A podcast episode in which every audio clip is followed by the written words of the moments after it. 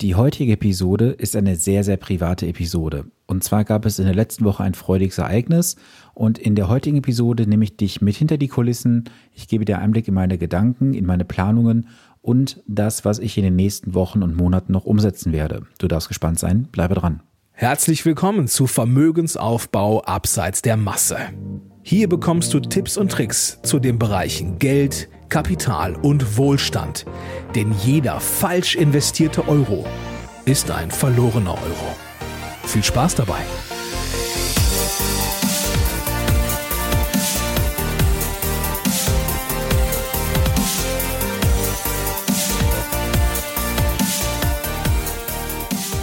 Es ist Montag und Zeit für eine neue Podcast-Episode. Schön, dass du eingeschaltet hast. Mein Name ist Sven Stopka und ich bin dein Finanzexperte und ich unterstütze jeden Tag Menschen dabei, bessere und solidere Entscheidungen bei ihren Finanzen und Investments zu treffen.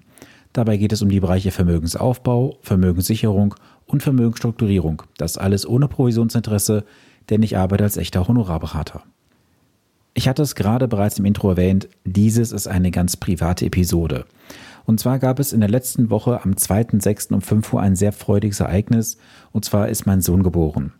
Emil ist jetzt das Kind Nummer drei. Ich habe bereits zwei Töchter im Alter von fünf und drei Jahren. Und ja, er hat jetzt so gesehen das Ganze komplett gemacht. Und wie gesagt, letzte Woche Dienstag um 5 Uhr war es soweit gewesen.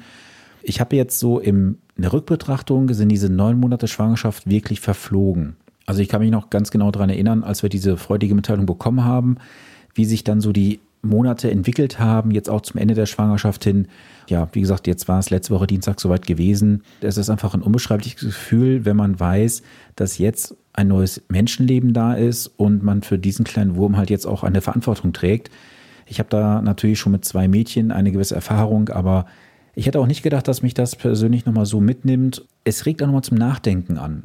Ich werde ja in der Episode heute auch mal so einen Einblick in meine Gedanken geben, die ich gerade habe wir werden heute auch mal nicht so viel über das Thema Finanzen sprechen. Also es wird schon was zum Thema Finanzen natürlich drin sein, aber ich möchte einfach mal in der Episode heute auch so einen Einblick von mir geben, wie ich denke, was ich vorhabe und warum ich das eine oder andere auch bisher so gemacht habe, wie ich es gemacht habe. Wie alle werdenden Eltern macht man sich Gedanken zu verschiedensten Bereichen. Auch ich habe mir natürlich Gedanken gemacht, beziehungsweise wir haben uns Gedanken gemacht zu einzelnen Bereichen. Und eine Sache werde ich gleich auch vorstellen, wo wir uns beide einig gewesen sind, dass wir das auf jeden Fall machen werden.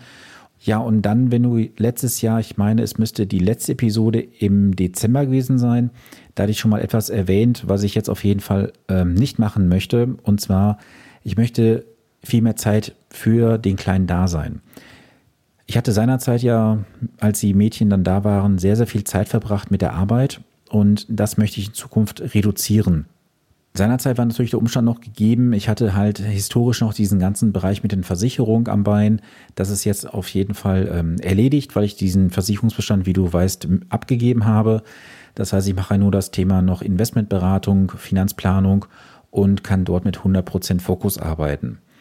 Trotzdem ist mein Ziel halt nicht fünf Tage die Woche 365 Tage im Jahr zu arbeiten. Ich möchte ein gewisses Maß an Arbeit erledigen. Das macht mir alles auch Freude. Es ist auch eine gewisse Leidenschaft, die ich ausübe. Aber ich bin auch nicht mehr bereit, 365 Tage im Jahr an die Arbeit zu denken. Weil ich merke das jetzt so im Nachhinein, wenn ich sehe, dass meine große Tochter fünf Jahre alt ist, die mittlere ist jetzt drei, dass ich doch so das eine andere wirklich nicht mitbekommen habe, was ich verpasst habe. Und das möchte ich jetzt bei dem Kleinen auf jeden Fall nicht denn ich möchte einiges mitbekommen.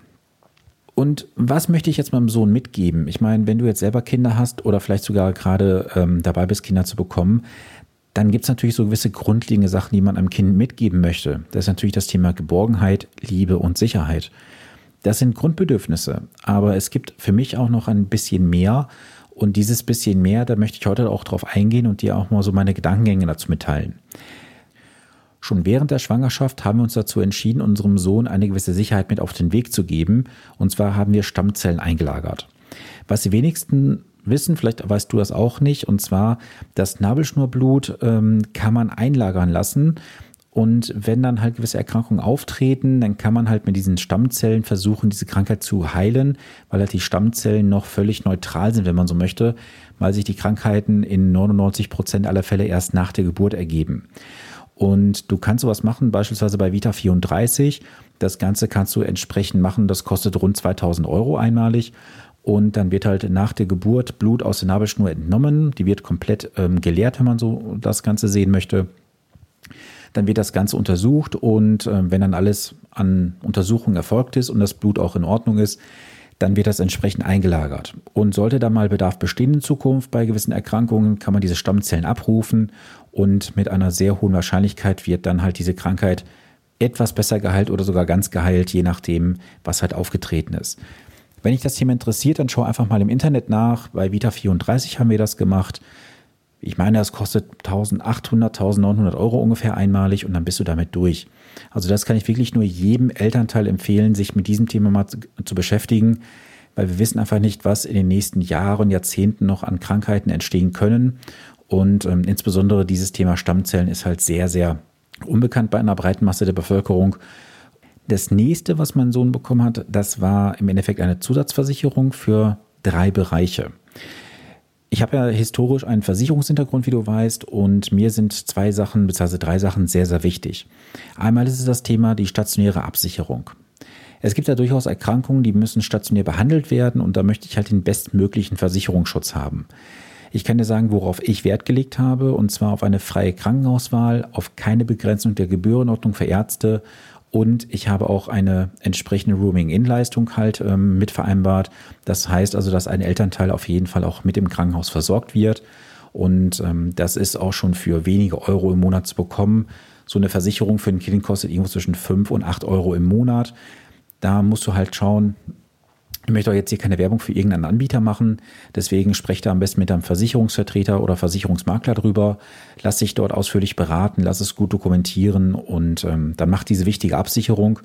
Denn wichtig ist einfach auch zu wissen, ich bin ja persönlich privat krankenversichert. Das heißt, ich konnte meinen Sohn in diesem Moment einfach durch einen telefonischen Anruf, jetzt im Nachhinein geht die Geburtsurkunde noch zum Versicherer, entsprechend nachversichern. Das heißt also, ich musste, musste keine Gesundheitsfragen ausfüllen und das solltest du bitte relativ zeitnah machen, nachdem die U2 gelaufen ist. Da ist von auszugehen, dass in 98, 99 Prozent aller Fälle bei den Kindern nichts aufgefallen ist. Und dann wird das Kind auch ohne weitere Probleme krankenversichert. Dann gibt es ja zwei Bereiche im Bereich der ambulanten Behandlung. Es gibt ja die Schulmedizin und die alternativen Heilmethoden. Und ich habe dann noch ähm, im gleichen Zuge mit der Krankenhauszusatzversicherung noch einen Tarif abgeschlossen für den Bereich des Naturheilverfahrens. Das heißt, hier sind Heilpraktikerleistungen abgedeckt, einiges mehr, auch an ähm, entsprechenden Behandlungsmethoden. Ähm, frag mich jetzt nicht, was da alles genauestens drin ist. Auf jeden Fall ist es ein sehr, sehr umfangreicher Katalog. Und zu guter Letzt hat der kleine Mann noch eine Pflegezusatzversicherung bekommen. Jetzt fragst du dich vielleicht, Herr Sven, dein Sohn ist gerade geboren, warum soll er eine Pflegezusatzversicherung bekommen? Das ist recht einfach zu erklären. Ich habe in der Vergangenheit mehrmals Fälle im Mandantenstamm gehabt, wo die Kinder auf einmal pflegebedürftig wurden. Auch im persönlichen Umfeld hatten wir jetzt diesen Fall im letzten Jahr gehabt. Und das kann so, so schnell gehen. Oft wird ja die Pflege so in Verbindung gebracht mit alten Leuten, mit kranken Leuten. Aber was meinst du, wie viele Kinder in Deutschland wirklich pflegebedürftig sind in diesen ganzen Pflegegraden? Damals in, in den alten Pflegestufen war das schon Thema gewesen bei einigen. Bei den Pflegegraden sind jetzt noch ein paar Kinder mehr hinzugekommen. Die machen eine Statistik nicht viel aus, doch es gibt diese Fälle. Und sollte es dazu kommen, dann möchte ich einfach eine bestmögliche Absicherung haben, dass man sich einfach auch professionelle Pflege einkaufen kann. Und es ist ja dann auch eine finanzielle Belastung und dieser Vertrag setzt halt eine Entlastung dann da entgegen. Und so eine Absicherung ist auch für wenige Euro zu haben. Ich meine, so ein Tarif kostet mich jetzt für die Nachversicherung irgendwas um die 8, 9 Euro im Monat. Und ähm, wenn du das mal rechnest, du bist jetzt bei allen oder ich bin jetzt mit allen Versicherungen irgendwo bei irgendwo um die 20, 25 Euro im Monat unterwegs. Das ist alles vollkommen verkraftbar, wenn, wenn man überlegt, was da auch für eine Absicherung hintersteckt.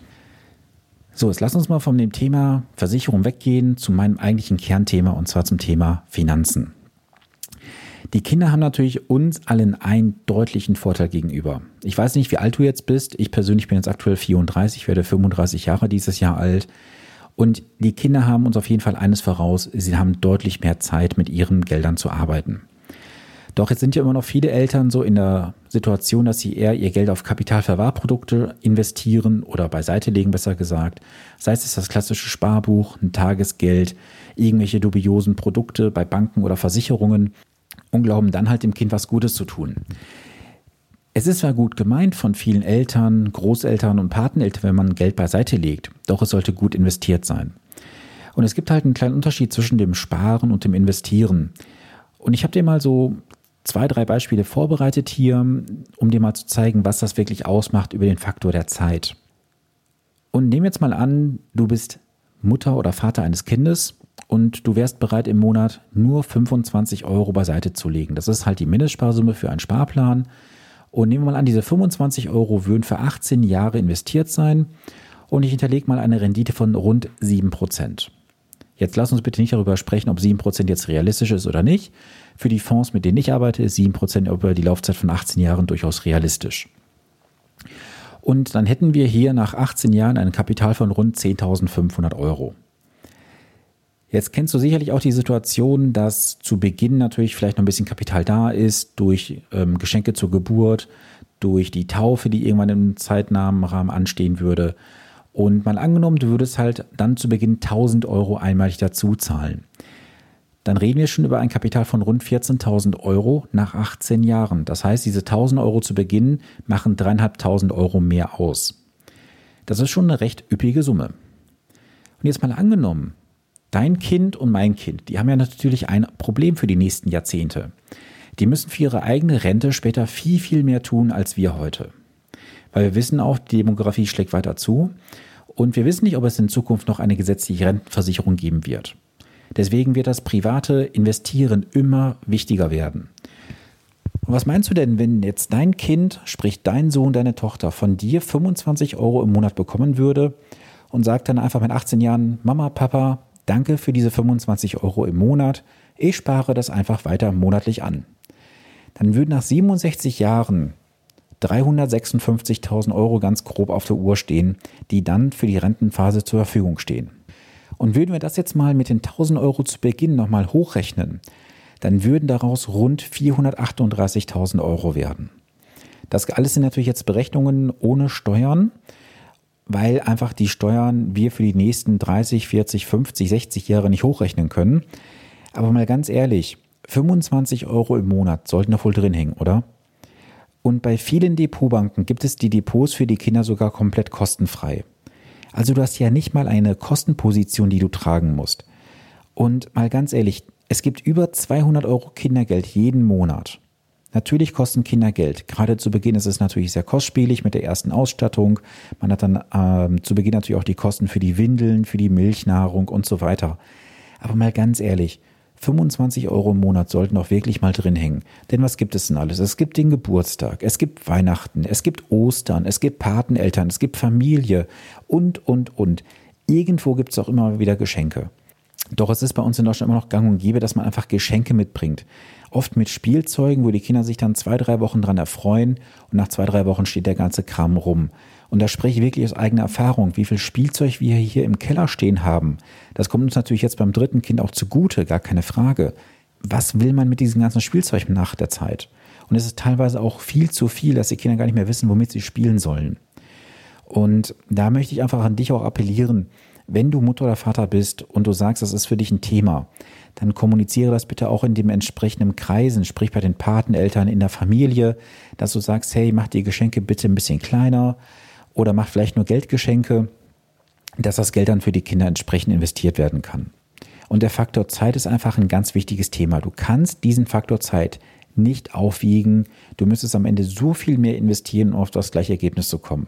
Dazu hatte ich auch in einer der ersten Episoden, ich meine, es war die Episode zwei oder drei, hatte ich dazu auch mal ein ausführlicheres Beispiel gebracht. Dieses Beispiel ist auch noch auf meinem Blog letztendlich zu finden unter tuendum-investment.com. Da kannst du gerne mal reinschauen und dir dann auch diese Zahlen dort mal zu Gemüte führen. Was mir noch sehr wichtig ist, ich möchte meinen Kindern auch gewisse Tugenden mit auf den Weg geben. Und zwar unter anderem, dass sie sich bitte Ziele setzen sollen. Das merke ich auch immer wieder, wenn ich mit Jugendlichen heutzutage arbeite. Die haben keine Ziele. Und das ist ja nicht nur bei den Jugendlichen so, auch wenn ich bereits mit jungen Erwachsenen spreche, ähm, da fehlt häufig die Perspektive mit Zielen. Und wenn man dann über die Ziele spricht, ja, ich weiß gar nicht, wo ich hin möchte, auch ich habe mir noch nie Gedanken über Ziele gemacht, das möchte ich bei meinen Kindern nicht erleben. Meine Kinder sollen Ziele haben. Sie können auch natürlich sich hohe Ziele setzen, gar keine Frage. Und gerade auch in Bezug auf die Finanzen.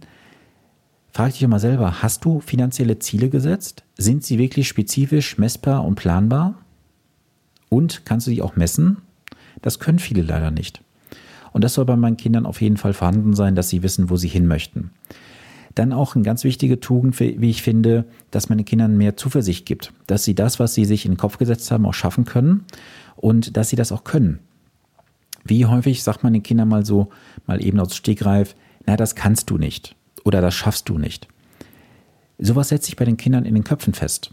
Ich spreche da aus persönlicher Erfahrung. Ich habe auch als Kind gewisse Sachen erzählt bekommen. Das schaffst du nicht, das kannst du nicht. Wenn ich mal so zurückblicke, ich meine, ich mache heute eine ganz persönliche Episode. Ich habe damals auch nicht ein Abitur gemacht. Ich habe damals nicht den höchsten Schulabschluss gehabt.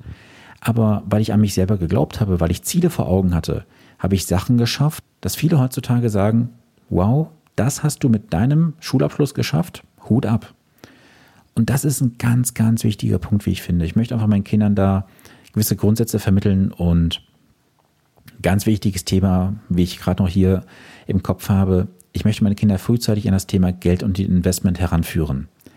Jetzt denkst du vielleicht, Sven, du übertreibst, deine Kinder sind gerade mal fünf und drei Jahre alt. Was sollen die mit dem Thema Geld und Investment anfangen? Ganz einfach. Es gibt so viele Möglichkeiten, die Kinder frühzeitig auch spielerisch an das Thema Geld und Investment heranzubringen. Natürlich ist es für ein dreijähriges Kind nicht nachvollziehbar. Wenn die jetzt ein bisschen Geld in der Spardose haben, ist das schön. Die sammeln das, die holen das mal aus der Spardose raus, schmeißen es neu rein. Das ist alles noch das Spielerische. Was glaubst du denn, wie frühzeitig man mit dem Kind anfangen kann? Nach meinem Dafürhalten kann man mit fünf, sechs Jahren schon durchaus anfangen, so ein bisschen spielerisch mit den Kindern zu beginnen. Und das wird sich dann auch später natürlich entsprechend ausbauen und spätestens dann so, denke ich mal, wenn es auf die 10, 11, 12 Jahre zugeht, dann kann man da schon sehr, sehr intensiv arbeiten. Das ist so das, was ich dir heute mal mit auf den Weg geben wollte. Einfach mal so einen Einblick jetzt in meine Gedanken, in meine aktuelle Lage und das, was ich für die nächsten Wochen und Monate mir vorgenommen habe. Was kannst du jetzt tun?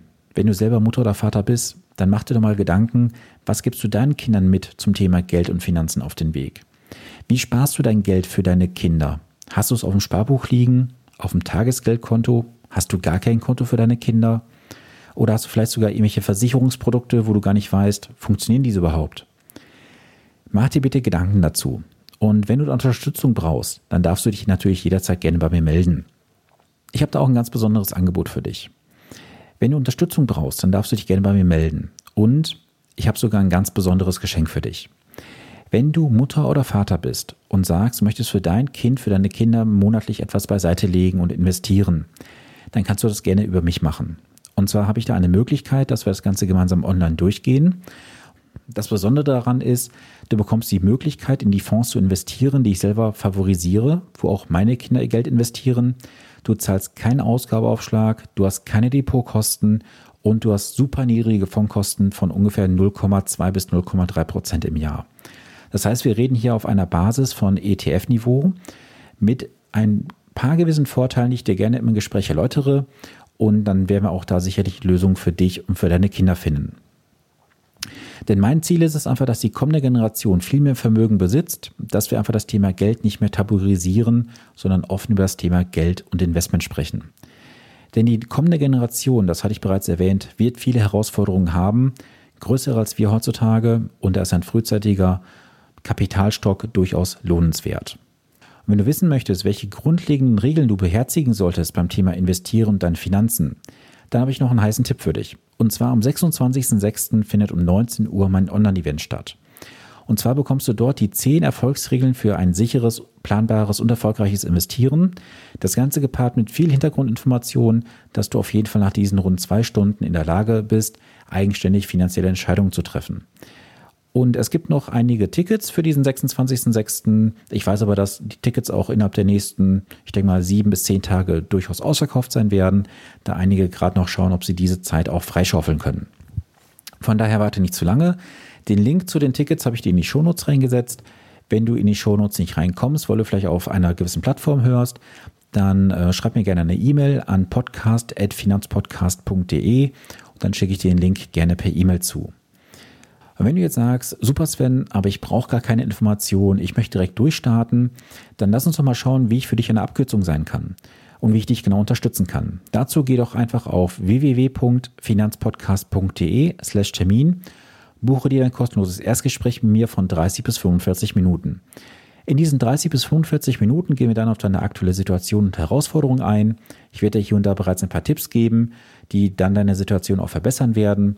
Und wenn es dann am Ende passt, können wir auch schauen, ob wir gerne zusammenarbeiten. Von daher warte nicht zu lange, gehe jetzt auf www.finanzpodcast.de slash Termin und buche dir dein kostenloses Erstgespräch mit mir. Das war's auch schon für die heutige Episode. Du hast mitbekommen, das war heute eine etwas andere Episode und ich hoffe, dass du sie auch bis hierhin gehört hast und mich würde dazu dein Feedback auch interessieren. Deswegen schreib mir doch gerne mal eine Bewertung bei iTunes, schreib mir auch gerne eine E-Mail an die E-Mail-Adresse, die ich gerade genannt hatte. Das ist podcast.finanzpodcast.de oder kontaktiere mich gerne auf den Social-Media-Kanälen wie Instagram oder Facebook. Die Links dazu findest du in den Show Notes. Und wenn du ein Thema hast, das du auch mal gerne im Podcast thematisiert haben möchtest, dann schreib mir gerne über die gerade bereits genannten Kanäle und dann werde ich in den nächsten Wochen auch gerne eine Podcast-Episode für dich produzieren. Jetzt bleibt mir nichts mehr zu sagen, außer habe eine erfolgreiche Woche, bleibe gesund und bis zum nächsten Montag. Viele Grüße, dein Sven Stockmann.